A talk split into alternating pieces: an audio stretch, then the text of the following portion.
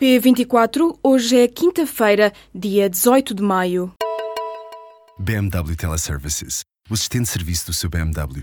Informe-se no seu ponto de serviço autorizado BMW.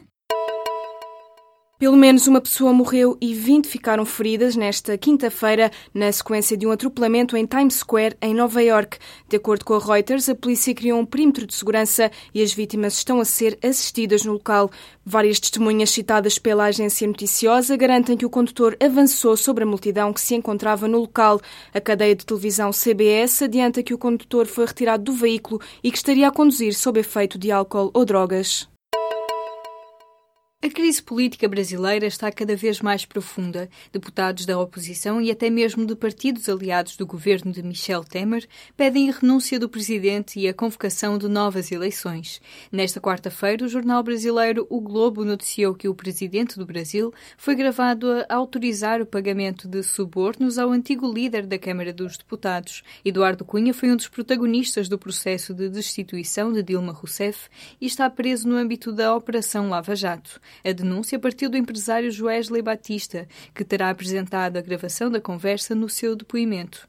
À notícia do jornal O Globo seguiram-se manifestações pela destituição do presidente brasileiro. Na Câmara dos Deputados já foi apresentado um pedido de destituição e até mesmo os aliados de Temer apoiam uma mudança na Constituição para antecipar eleições diretas. Michel Temer diz-se vítima de uma conspiração. O presidente já falou aos congressistas e garante que o governo não será derrubado derrubado. O senador brasileiro Aécio Neves foi afastado nesta quinta-feira do cargo por ordem do Supremo Tribunal Federal. A decisão surge na sequência de uma denúncia de corrupção. O Procurador-Geral da República, Rodrigo Janot, emitiu ainda uma ordem de prisão preventiva para o antigo candidato presidencial. O plenário do Supremo Tribunal vai agora decidir se Aécio Neves fica ou não em prisão preventiva. Com a perda do mandato, o senador fica privado da imunidade parlamentar, assim pode ser detido e julgado. A imprensa brasileira adianta que as autoridades estão a realizar buscas nas residências do senador e líder do PSDB.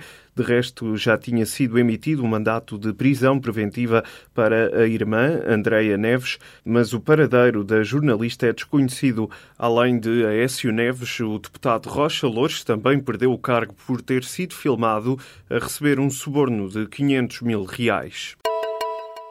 A empresa da família de Rui Moreira quer construir em terrenos que os serviços camarários dizem pertencer à autarquia.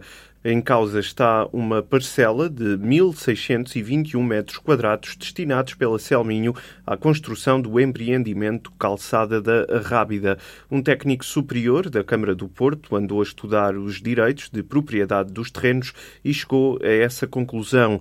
E para além desta parcela, há mais de 40 metros quadrados que fazem parte do domínio público. A informação foi mantida em segredo desde dezembro do ano passado e agora está à espera de uma decisão do Tribunal. A empresa da família do líder da autarquia portuense vai ter de aguardar pela Justiça para perceber se pode construir o projeto. Os terrenos em causa foram adquiridos pela Selminho em 2001 e durante 16 anos ninguém pôs em causa a propriedade. Isto até uma leitura atenta dos registros perdiais. O vice-presidente do Sporting, José Vicente Moura, demitiu-se do cargo ao público. O antigo presidente do Comitê Olímpico de Portugal diz que a decisão é irrevogável. Vicente Moura era responsável pelas modalidades do clube de Alvalade e apresentou a demissão na sequência das críticas do presidente leonino.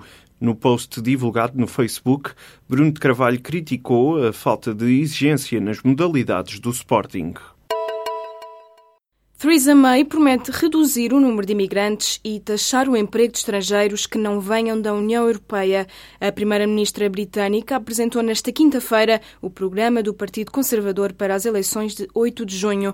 May defendeu que a imigração descontrolada tem um impacto negativo nas pessoas ao fazer baixar os salários e retirar-lhes postos de trabalho. Para isso, a primeira-ministra quer manter a imigração líquida nos 100 mil e aplicar um imposto de 2 mil libras anuais por cada empregado estrangeiro de fora da União Europeia que seja contratado pelas empresas.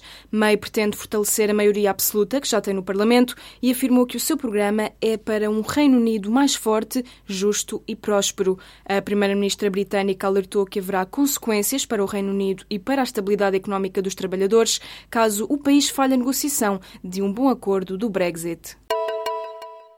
A polícia identificou a rapariga que foi filmada a ser vítima de abusos sexuais no autocarro numa das noites da queima das fitas do Porto. O Expresso diz que, apesar disso, a jovem não quis apresentar qualquer queixa. Esta situação pode incorrer num crime de abuso sexual de pessoa incapaz de resistência, uma vez que a rapariga se encontrava visivelmente embriagada mas o inquérito só pode ser iniciado depois de ser apresentada a queixa pela vítima, visto que se trata de um crime semipúblico. A rapariga, que é maior de idade, também não fez queixas a propósito da divulgação das imagens na internet e na televisão e site do Correio da Manhã. A Polícia Judiciária já confirmou ter inspectores no terreno para averiguar o caso. A Comissão Europeia diz que a Altice violou as regras comunitárias ao realizar a compra da PT Portugal antes da autorização de Bruxelas. A infração pode custar à multinacional francesa uma multa até 10% do volume de negócios anual. Entretanto, o grupo francês já reagiu. A empresa discorda das conclusões preliminares. Em comunicado, a Altice diz que vai contestar todas as objeções. O Facebook foi multado pela Comissão Europeia em 110 milhões de euros. Em causa está a informação enganosa divulgada em 2014 sobre a aquisição do WhatsApp.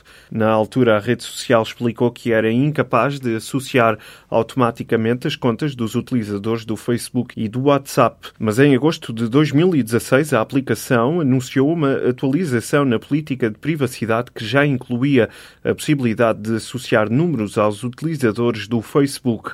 Ora, depois de uma investigação, o regulador europeu veio a descobrir que essa possibilidade já existia na altura da aquisição do WhatsApp. O Facebook terá pago 14 mil milhões de euros para adquirir a plataforma de mensagens escritas.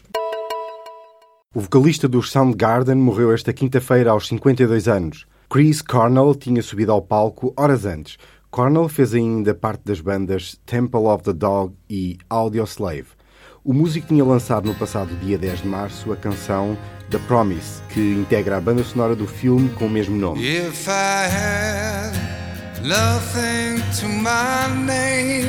Os lucros desta iniciativa revertem para uma instituição humanitária que ajuda a reconstruir zonas de guerra e apoia refugiados. Os familiares pedem agora respeito pela privacidade e dizem que vão trabalhar com a equipa médica para apurar as causas da morte do músico.